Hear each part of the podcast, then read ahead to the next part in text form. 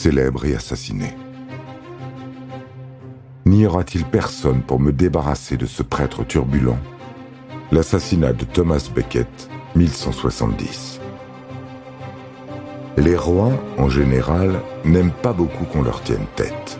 Ils ne supportent pas la contradiction et apprécient d'exercer le pouvoir de façon absolue.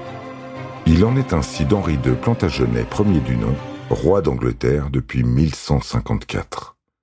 C'est un roi autoritaire et puissant, peu porté sur la discussion. Il a épousé l'ex-femme du roi de France, Aliénor d'Aquitaine, et ce mariage l'a rendu maître d'une grande partie du royaume de France, à sa grande satisfaction. Les Français ne sont plus maîtres chez eux. Henri II n'a de cesse d'agrandir son royaume et de consolider son pouvoir. Il n'y a plus guère que l'Église qui tente encore de le contrarier.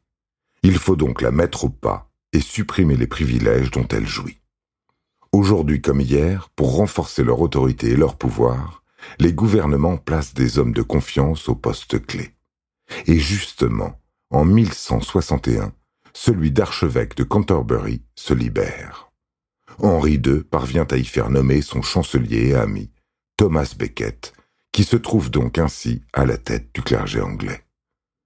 Âgé d'une quarantaine d'années, Becket est chancelier depuis six ans. Il est à ce titre très près du roi, jouant le rôle de conseiller politique et spirituel. Il œuvre en chancelier dévoué et efficace, qui travaille au renforcement de l'autorité royale. C'est de plus un joyeux compagnon qui aime goûter au plaisir de la vie en compagnie du roi.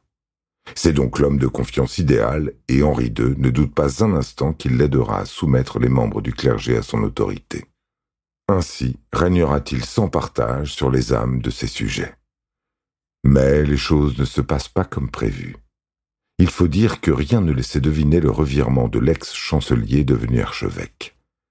Quelle mouche pique Thomas Becket du jour au lendemain Lui, un si joyeux compagnon, devient un prêtre austère en robe de moine.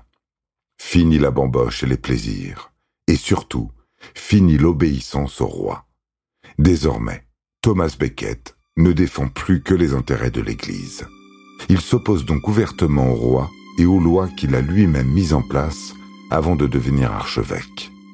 Au lieu d'aider Henri II à dépouiller l'Église de ses biens, il s'emploie désormais à la libérer de l'emprise royale en lui mettant des bâtons dans les roues. Quand en 1164, Henri II obtient de l'Église que tous ses sujets, y compris les hommes d'Église, soient placés sous son autorité, Thomas Becket est le seul à lui refuser cet accord. Henri II, furieux, convoque un grand conseil pour juger et condamner l'archevêque mais celui-ci dénie à cette assemblée le droit de le juger et fait appel au pape et au roi de France. Ce dernier est ravi de l'accueillir dans son exil. La colère d'Henri II est grande, très grande. Sa confiance est trahie, et il comprend que ce traître peut compromettre son désir de puissance absolue.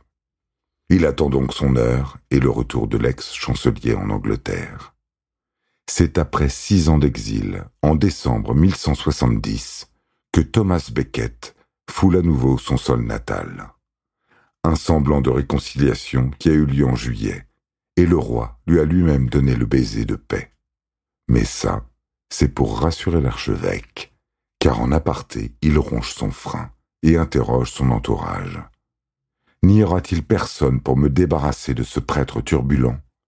Quatre chevaliers anglo-normands prennent ce désir pour un ordre. Ils se rendent à la cathédrale pendant les vêpres et veulent forcer l'archevêque à en sortir. Comme il résiste, ils l'assassinent à coups d'épée et le laissent pour mort. Considéré comme martyr, Thomas Becket est canonisé trois ans après sa mort.